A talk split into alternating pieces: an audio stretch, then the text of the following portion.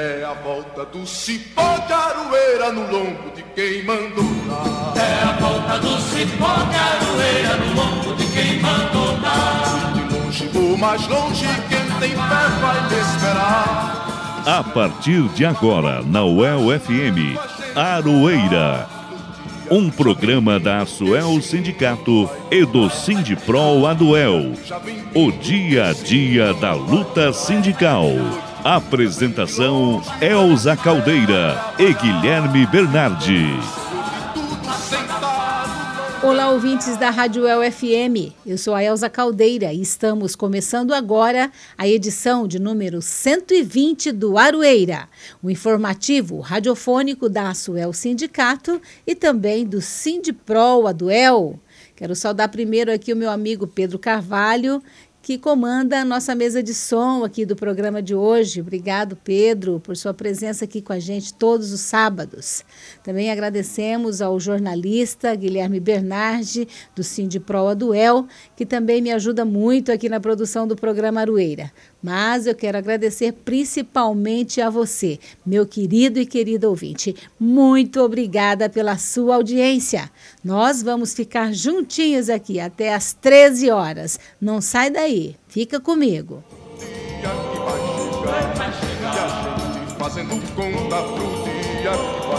E nós aqui do Aroeira queremos a sua participação no programa. Manda mensagem aqui pra gente no WhatsApp 991851976. Eu vou repetir, anota aí. 991851976. Você também pode mandar um e-mail para jornalismoasuel@gmail.com. Agora, se você quer ouvir os nossos programas anteriores, basta você entrar no site da UEL FM, dar um clique em programação, depois em Aroeira e daí é só escolher o programa que você quer ouvir. Vamos aos destaques desta edição.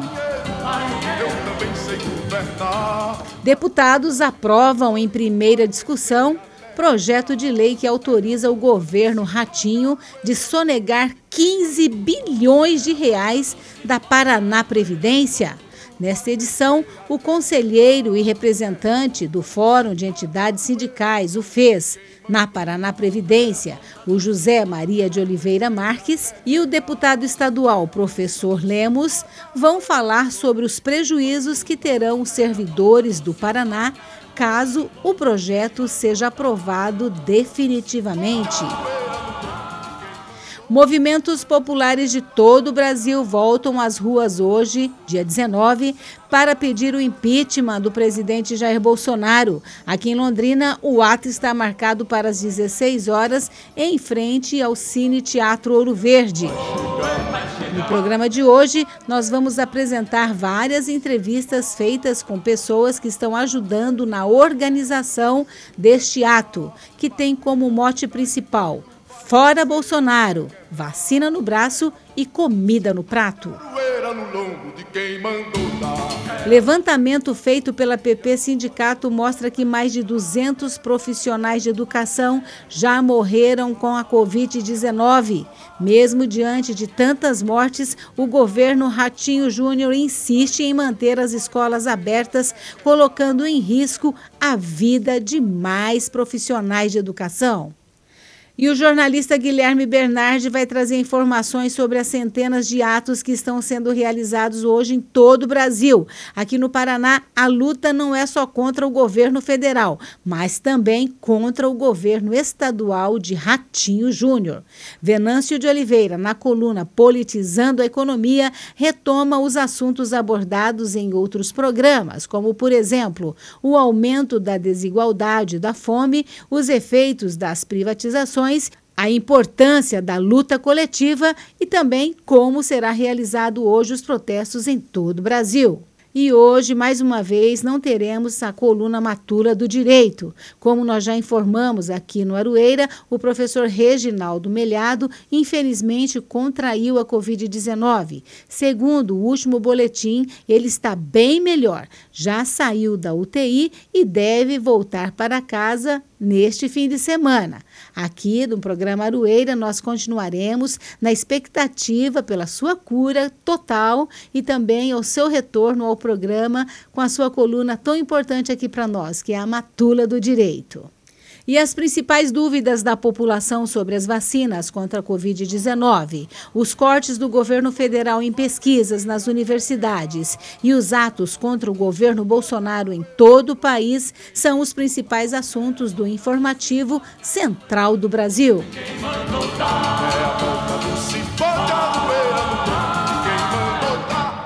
E vamos às notícias. O governador Ratinho Júnior pretende mais uma vez punir servidoras e servidores públicos do Paraná se apropriando de recursos que seriam destinados aos fundos da Paraná Previdência. Os cálculos da assessoria econômica do Fórum de Entidades Sindicais, o FES, mostram que o governo pretende deixar de pagar mais de 15 bilhões de reais.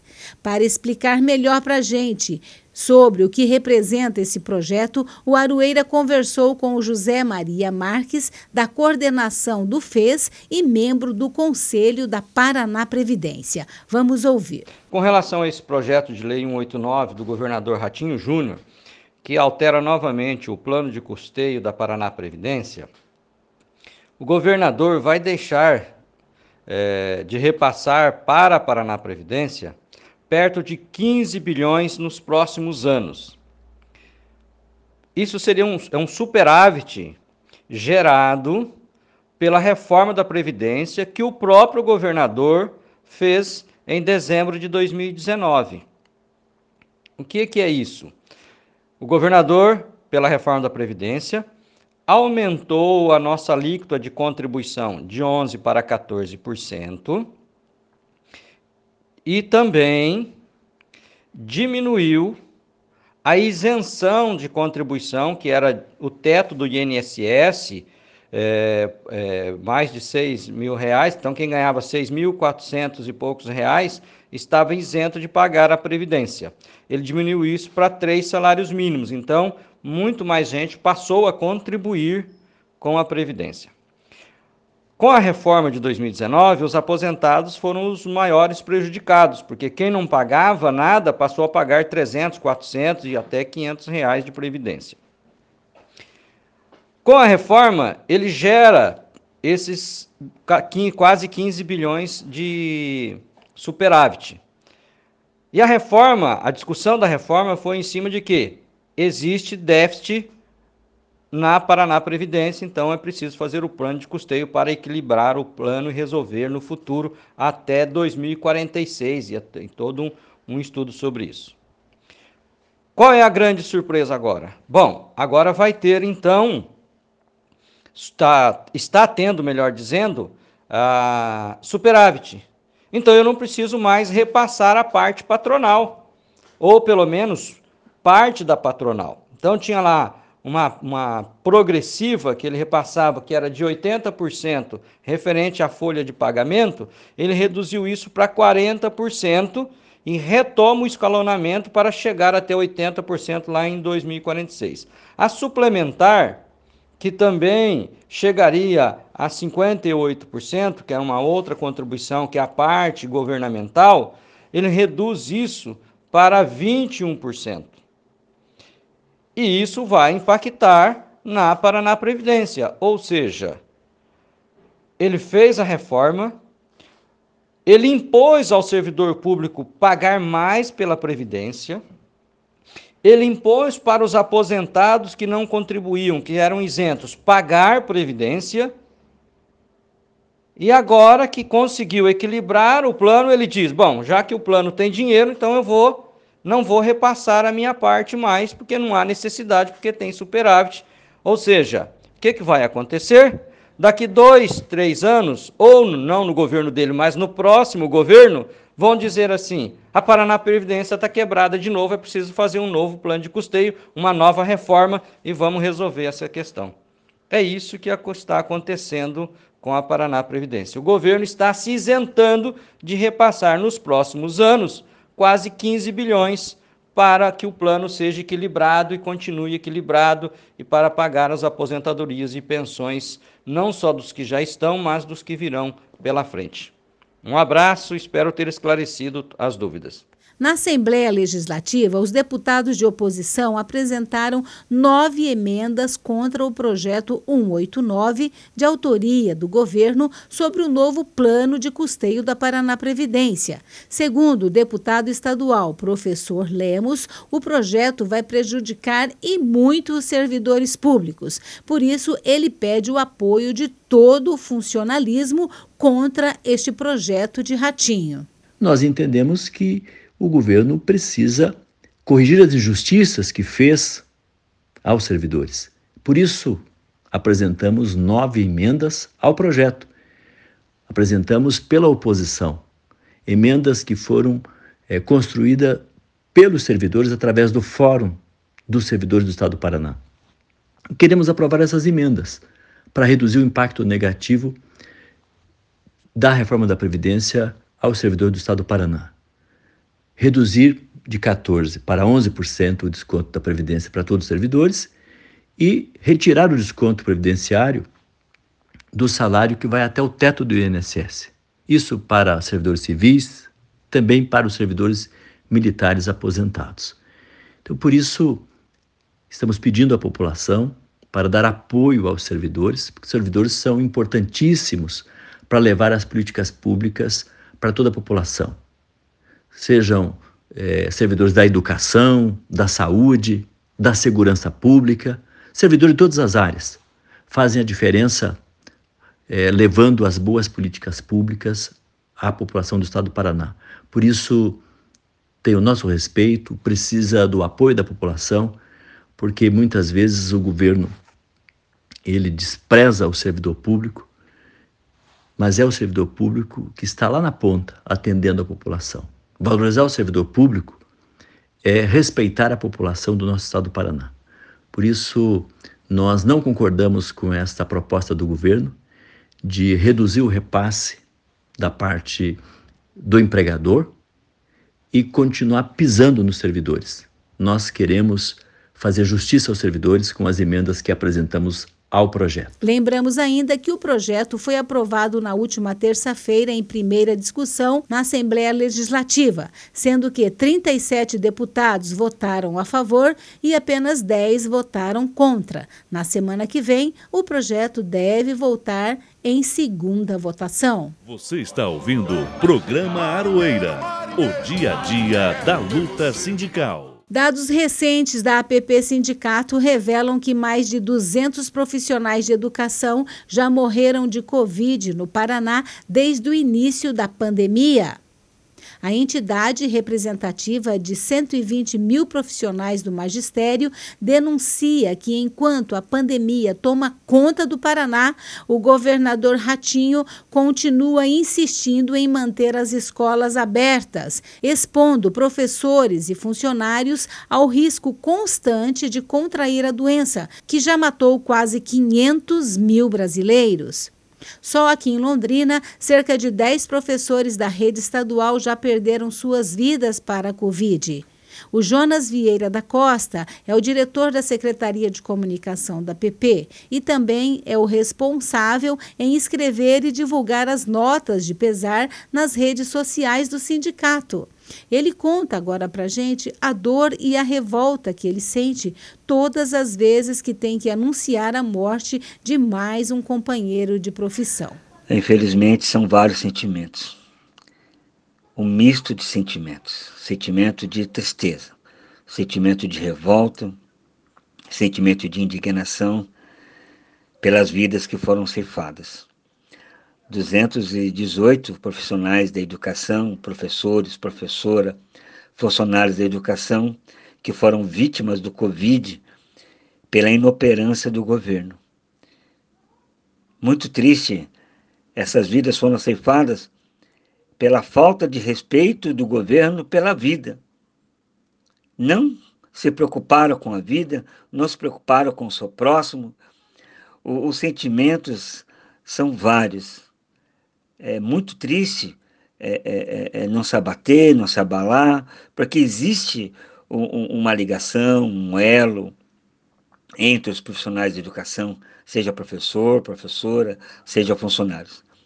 É, é, é muito triste, é muito doído, é revoltante, triste demais escrever um obituário de um companheiro de uma companheira que foi vítima do Covid. A APP Sindicato já fez vários requerimentos à Secretaria Estadual de Educação solicitando o fechamento das escolas neste momento de pandemia, principalmente porque os profissionais de educação ainda não estão imunizados. Para o presidente da APP Londrina, Márcio André Ribeiro, as mortes podem estar diretamente relacionadas com a abertura das escolas, mostrando a política negacionista e genocida do governo de Ratinho Júnior. Infelizmente, é, é apenas com a postura extremamente negacionista e genocida pode explicar esse posicionamento do governo do estado do Paraná é, forçando a reabertura de escolas de forma presencial nesse momento da pandemia. Né? Infelizmente, quando achávamos que 2021 seria um ano em que conseguiríamos começar a vencer, né, a superar a pandemia do, do ano passado, de 2020, é, na verdade estamos numa situação inversa, né, devido muito devido às novas variantes, às novas cepas, né, de Manaus, a P1 e a cepa também uh, indiana que já se encontra circulando no Paraná.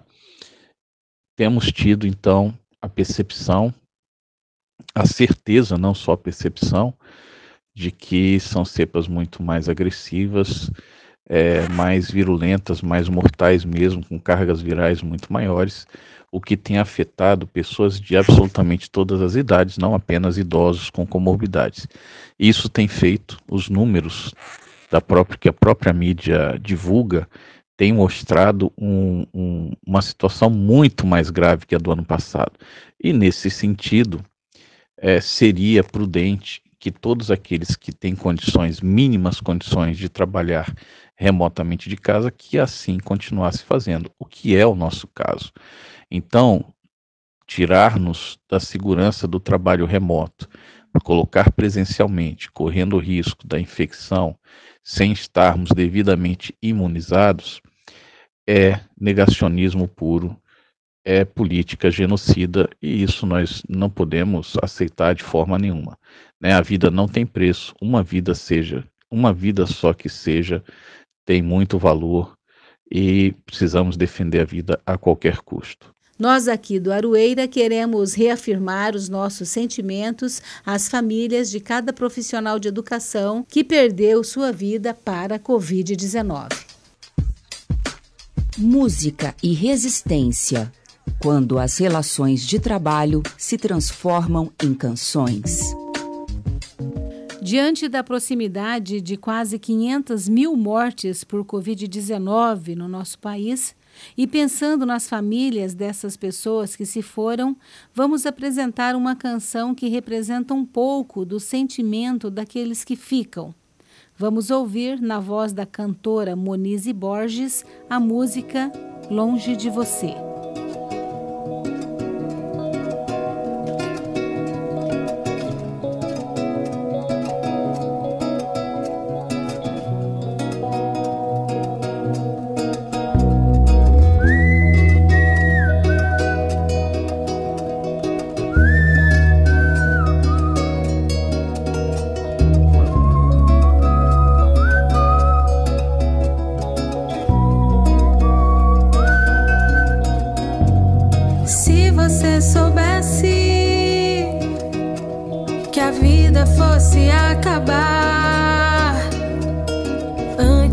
chegar o sol de manhã? Será que tudo que viveu ia bastar na sua cabeça? Que tipo de filme ia passar? Histórias tristes ou felizes? O que ia te embasbacar? Pense no que já viveu. Não pense no que viverá.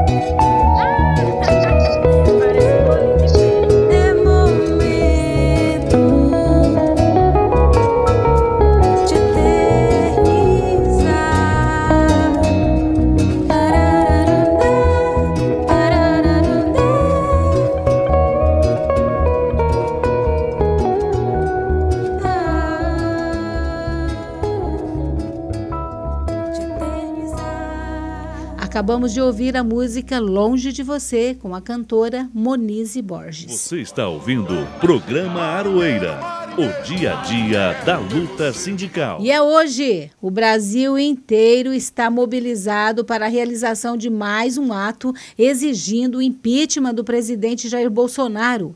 A organização aqui em Londrina é do Comitê Unificado, que conta com a participação de vários coletivos e movimentos populares da cidade. Com o slogan Fora Bolsonaro, por emprego, vacina no braço e comida no prato, o protesto vai começar às 16 horas em frente do Cine Teatro Ouro Verde, no calçadão da cidade. A exemplo do dia 29 de maio, o novo chamamento está sendo convocado por centenas de entidades e movimentos populares de todo o país que aderiram ao movimento nacional Fora Bolsonaro. Aqui em Londrina, a estimativa é que cerca de 3 mil pessoas participem do ato. Na pauta principal da manifestação está a crise sanitária, econômica e a ideologia negacionista do governo Bolsonaro e seus grupos de sustentação, com o intuito de salvar vidas e lutar contra a pandemia a favor de ações políticas de saúde, na economia, por medidas de proteção ao emprego e auxílio emergencial. Os manifestantes acreditam que é preciso ir às ruas para alterar a correlação de forças a favor da oposição no Congresso Nacional, que neste momento realiza uma comissão parlamentar de inquérito, uma CPI, para investigar a responsabilidade de Bolsonaro nas mortes de quase 500 mil brasileiros. Nós conversamos com alguns membros das comissões organizadoras para explicar sobre como foi construído o ato aqui em Londrina. Não iremos citar o nome dos nossos entrevistados para não correr o risco de perseguição contra eles. Começando com uma das coordenadoras da Comissão de Segurança. Nós formamos outra, oito equipes, seis vão compor frente, fundo e as quatro laterais do ato. Uma equipe vai ficar na ronda de observação e uma outra equipe para garantir o distanciamento em alinhamento com a organização da comissão sanitária. As equipes elas estarão prontas para mediar possíveis conflitos conter exaltações, mesmo que favoráveis, e o nosso protocolo principal é não aceitar nenhum tipo de provocação, manter a organização do ato, evitar situações de risco, como pessoas bebendo ou fazendo, utilizando algum tipo de é, né, produto ilícito, e também conter as exaltações e provocações, seja dos favoráveis ou mesmo contrários que apareçam na manifestação. Nosso objetivo é seguir com a marcha numa manifestação pacífica. Teremos pessoas também atentas em relação a quem possa se sentir mal ou mesmo estiver perdido. Nós organizamos nossa comunicação através de um aplicativo de walk-talk, de forma que todos os representantes terão, estarão em comunicação no momento do ato.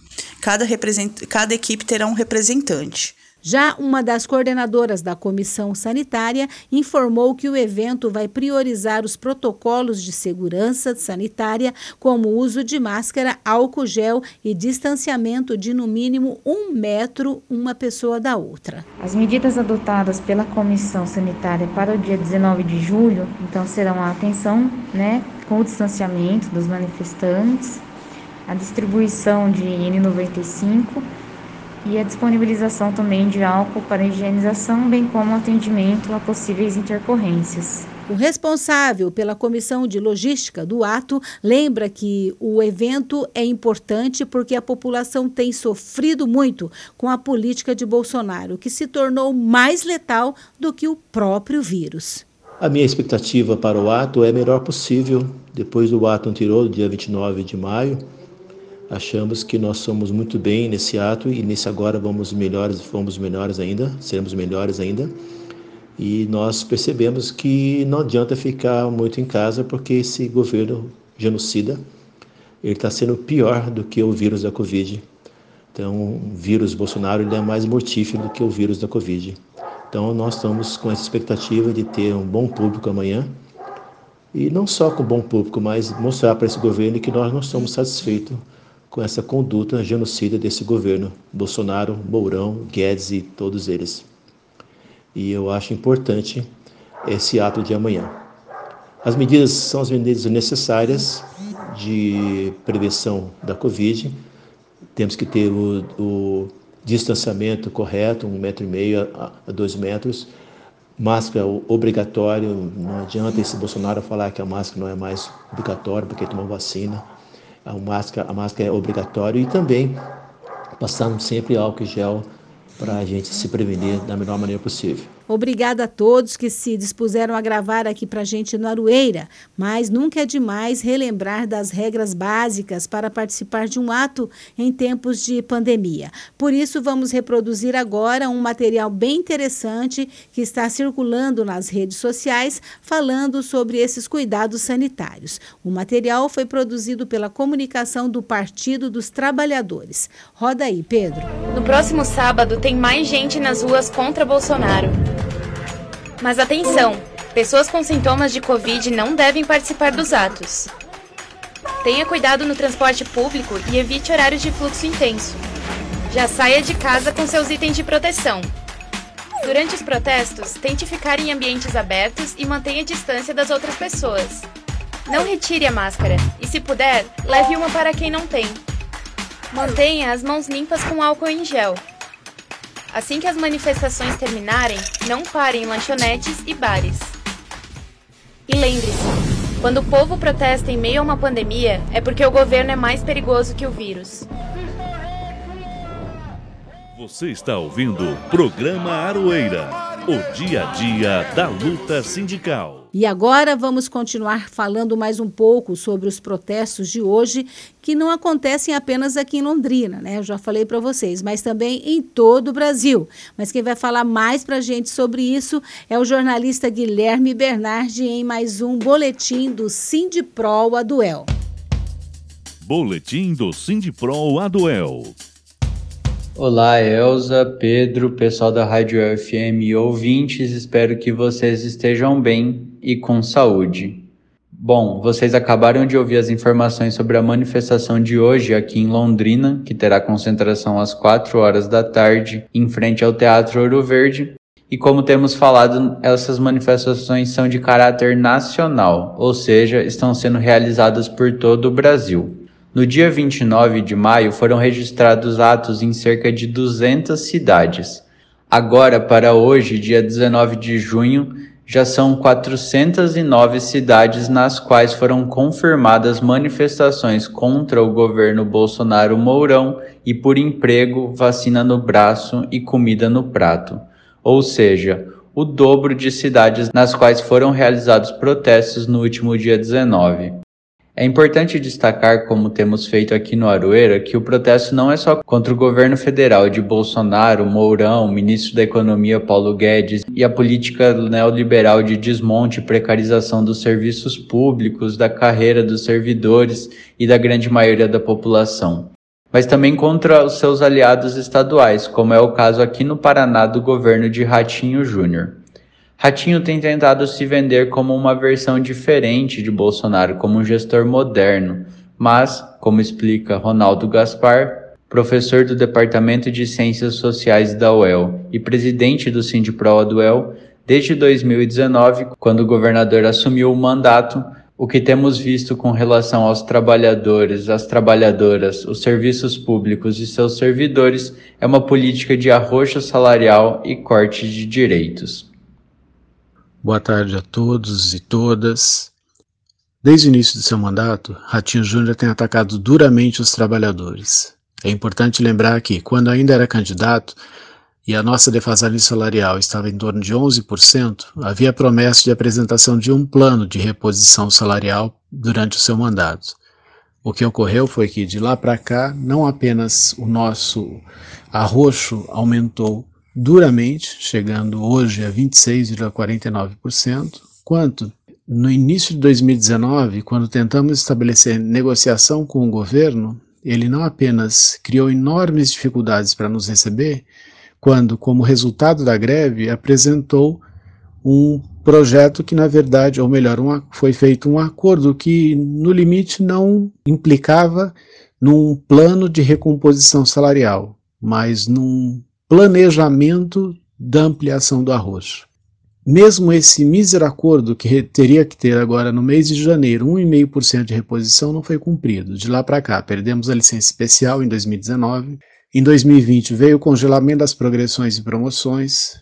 Final do mesmo ano veio a mudança da lei das carreiras que tornou ainda mais incerta a implantação das progressões e promoções e agora, em 2021, temos aí uma tentativa de alteração da lei da Previdência, ou seja, esse governo não tem compromisso nenhum com os trabalhadores. Além disso, é, esse descompromisso com os trabalhadores se manifesta na falta de compromisso com a manutenção dos serviços públicos, que estão sendo precarizados, e, como nós sabemos, não há serviço público de qualidade com um servidor desvalorizado, e é isso que está acontecendo aqui no estado do Paraná.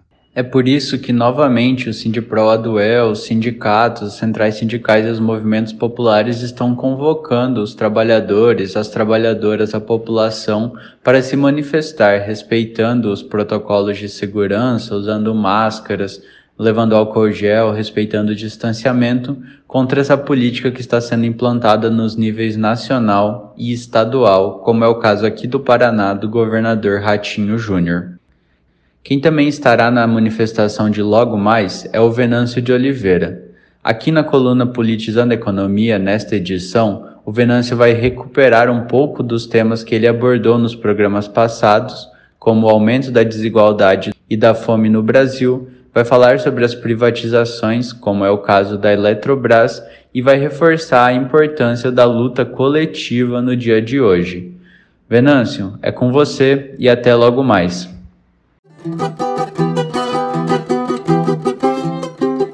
Politizando a economia, o que eles não te falam e como eles tiram seus direitos, com Venâncio Oliveira. Aumenta a desigualdade. Fim do abono salarial para os trabalhadores e trabalhadoras. Eletrobras sendo privatizada. Não está fácil.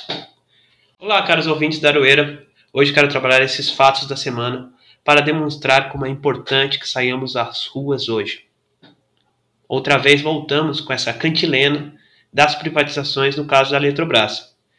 Primeiro, é importante que a gente entenda por que as privatizações são um problema social. Voltamos outra vez com essa cantilena de que as privatizações podem aumentar o crescimento, gerar investimento, o que não é real.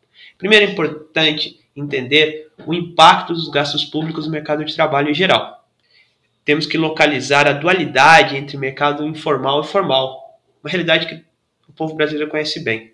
O serviço público ele tem um impacto positivo na regulação desse mercado, porque ele aumenta a oferta de postos de trabalho com dignidade, ou seja, com estabilidade, com um salário acima da média do mercado privado e também do informal.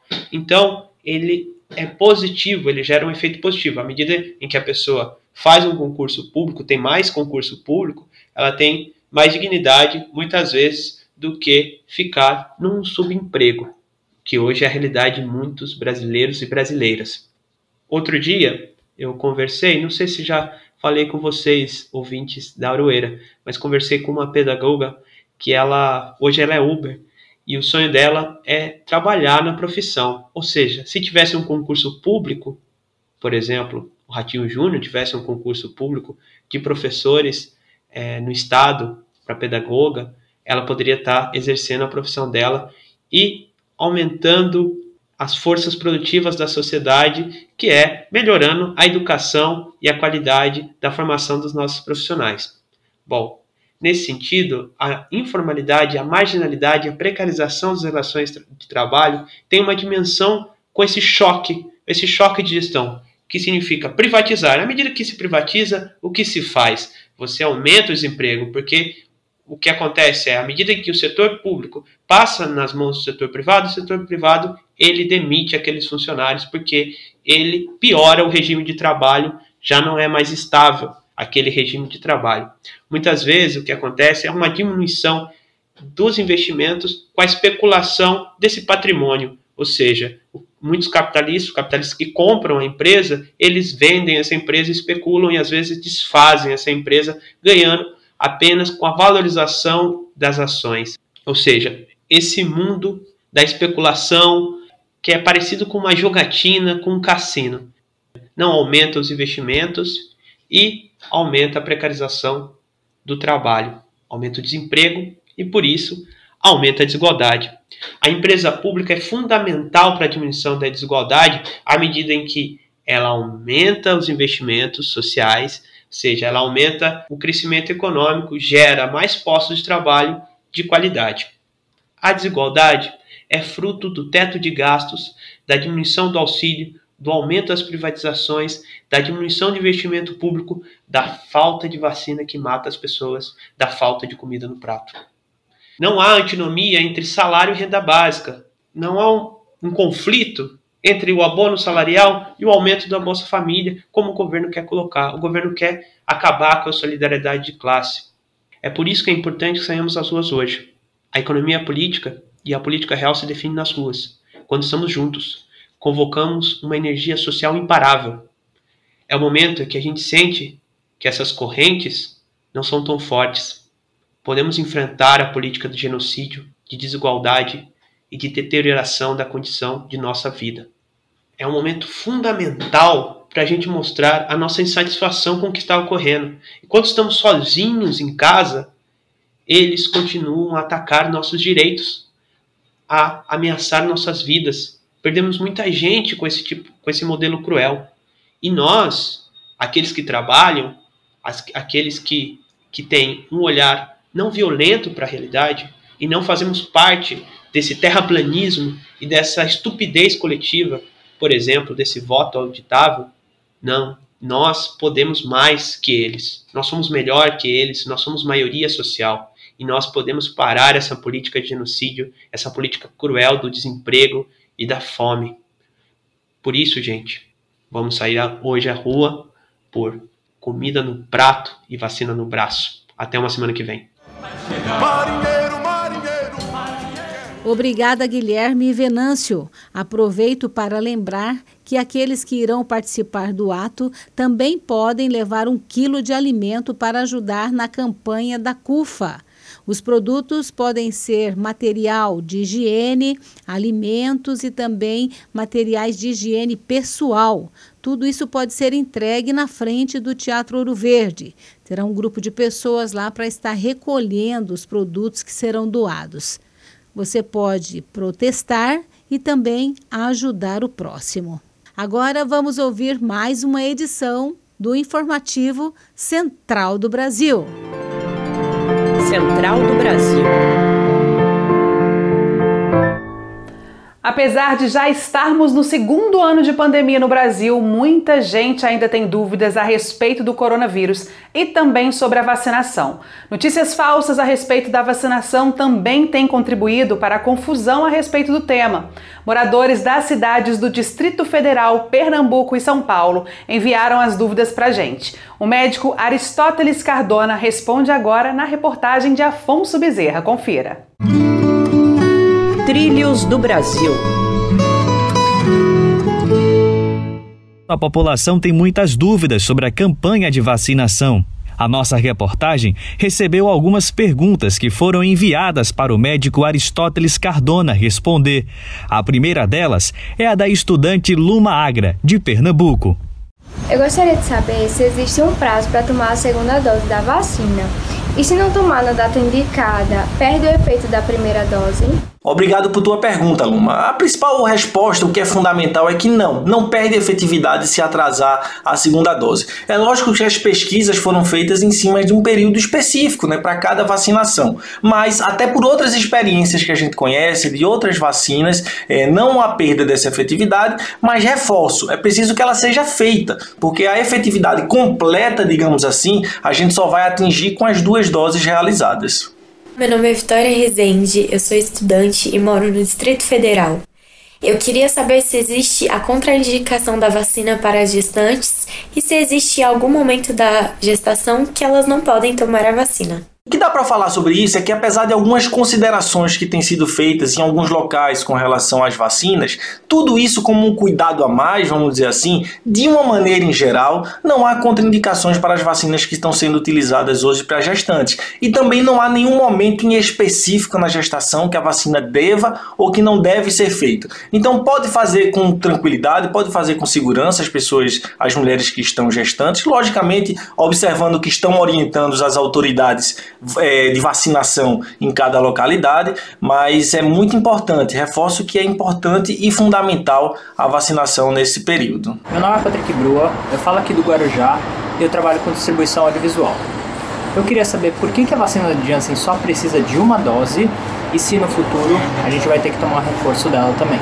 Visto que, por um motivo ou por outro, as vacinas, às vezes, as segundas doses das vacinas terminam atrasando um pouco. Né? A verdade é que hoje, apesar de a gente saber que as vacinas foram testadas em determinado período, não há apontamento nenhum de que há perda de efetividade dessas vacinas por atraso nessa segunda dose. É fundamental a importância que se faça essa segunda dose para complementar, para que a gente de fato atinja o que a gente quer de imunidade com cada uma.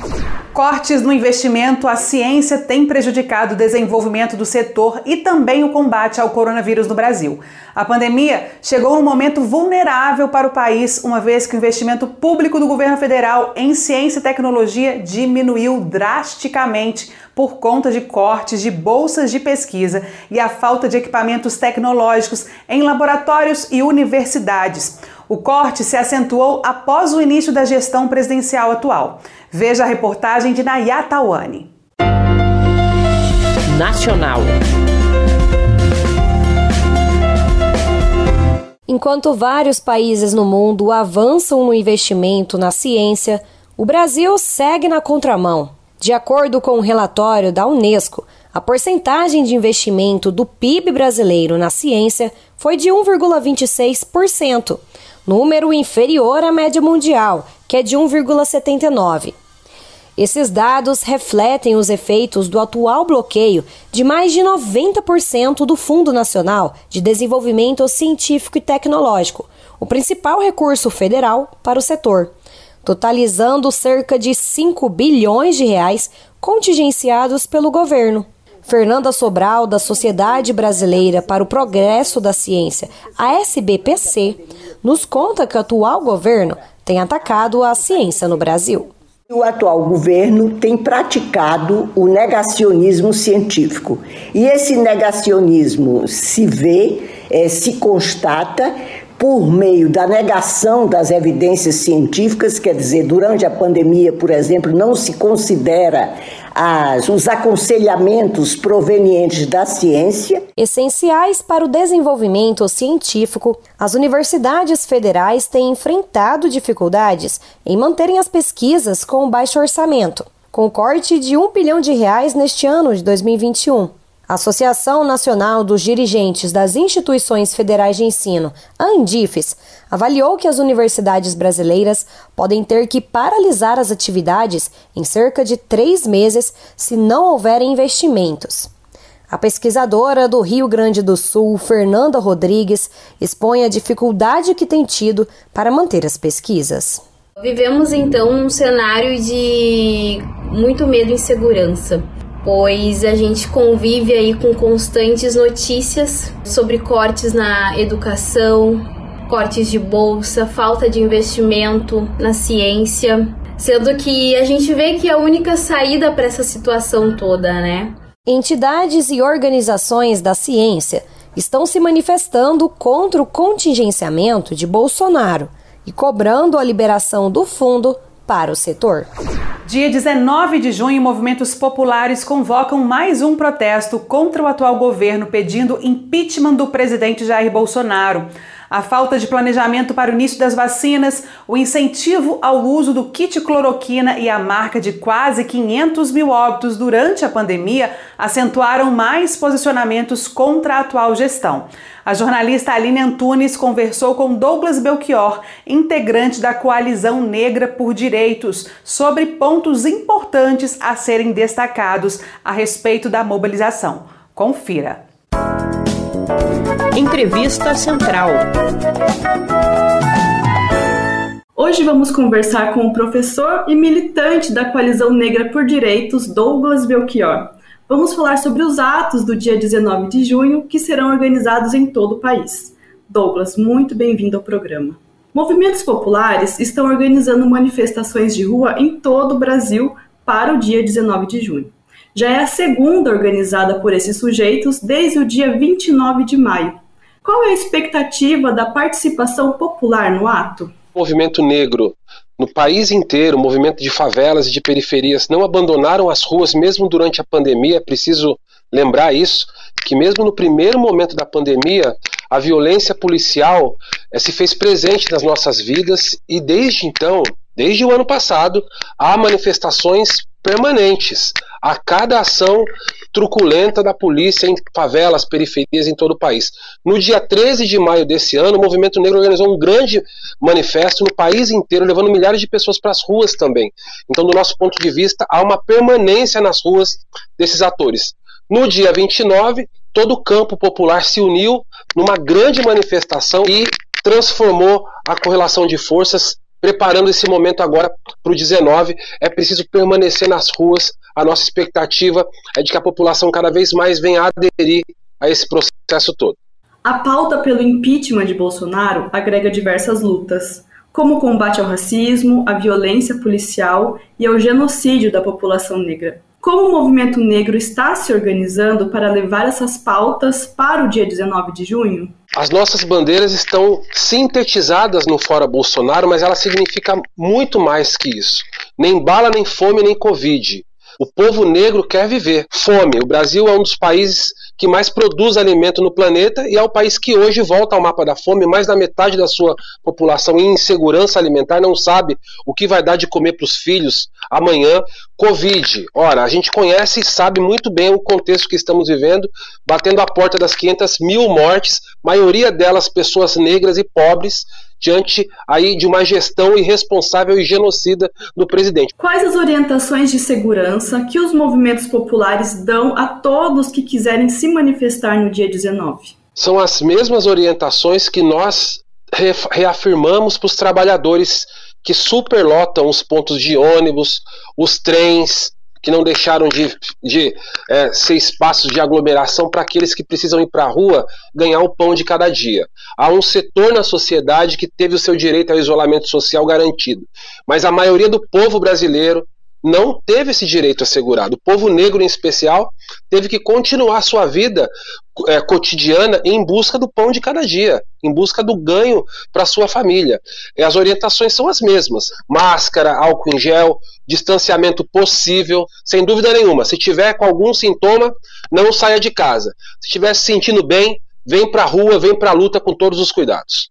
A pandemia agravou ainda mais questões como o desemprego, a fome e a falta de moradia. Sem o auxílio emergencial de 600 reais, muitas comunidades se auto-organizam para a doação de alimentos, de marmitas e produtos básicos de higiene. Como essas ações de solidariedade acontecem e como é possível contribuir com elas? A Coalizão Negra por Direitos tem uma campanha que está no ar há três meses, chamada Tem Gente com Fome. Todo mundo pode acessar, por favor, o nosso site temgentecomfome.com.br, assim como há outras campanhas importantes no Brasil. Essa é uma das maiores. No Brasil inteiro, comunidades se organizando para se proteger né, da fome, que é um outro vírus que mata e que tem crescido de maneira alarmante no país. Essa campanha Tem Gente com Fome já alimentou mais de 60 mil famílias em todo o país, desde o Acre, passando pelo Amapá, chegando no Rio Grande do Sul. Já arrecadamos 12 milhões de reais em alimentos e essa campanha continua.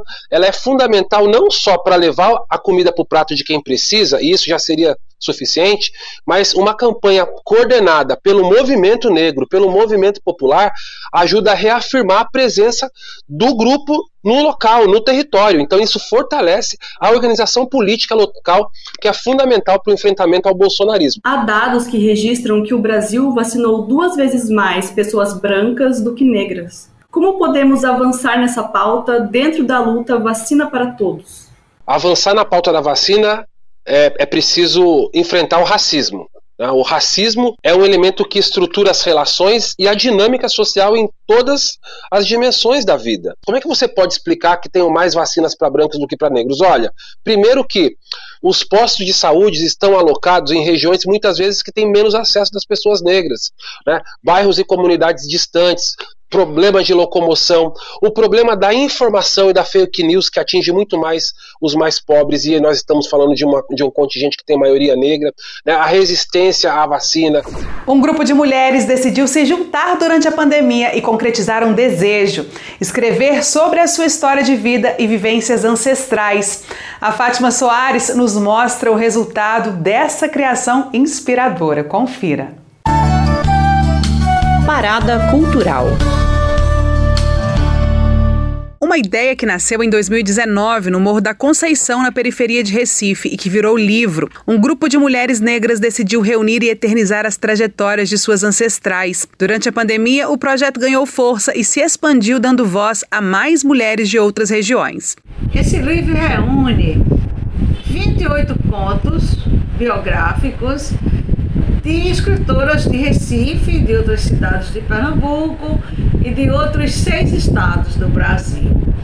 Aqui a gente conta a história de vida de nossas ancestrais, mulheres que são referências para nós, né? Mulheres que enfrentaram contextos muito difíceis, conseguiram viver, alcançar longevidade e ser referência. E para adquirir o livro Velhas Sábias Tributo às que vieram antes de nós, basta fazer contato através do Instagram do projeto ou pelo WhatsApp que segue na tela. Aproveito para lembrar que hoje, dia 15 de junho, é o Dia Mundial de Conscientização da Violência contra a Pessoa Idosa. Reforço aqui a importância de respeito e cuidado com os nossos ancestrais. Recado dado, eu fico por aqui e agradeço a sua companhia. E o Aroeira chegou ao fim. Obrigado ao Pedro Carvalho, nosso editor, ao diretor de programação da UEL-FM, nosso querido Jersey Gurgel, e ao Edir Pedro, que é o diretor-geral desta emissora. Quero agradecer a todos os nossos colaboradores e principalmente a você, querido e querida ouvinte. Muito obrigada pela sua audiência. Quem for participar do protesto hoje, se cuide. Sábado que vem eu tô de volta com mais um Aroeira para você. Um forte abraço e até lá. É a volta do cipó Aroeira no de quem mandou dar. De longe ou mais longe, quem tem fé vai te esperar. A UEL FM acaba de apresentar Aroeira, um programa da Asuel Sindicato e do Sindipro Aduel o dia a dia da luta sindical.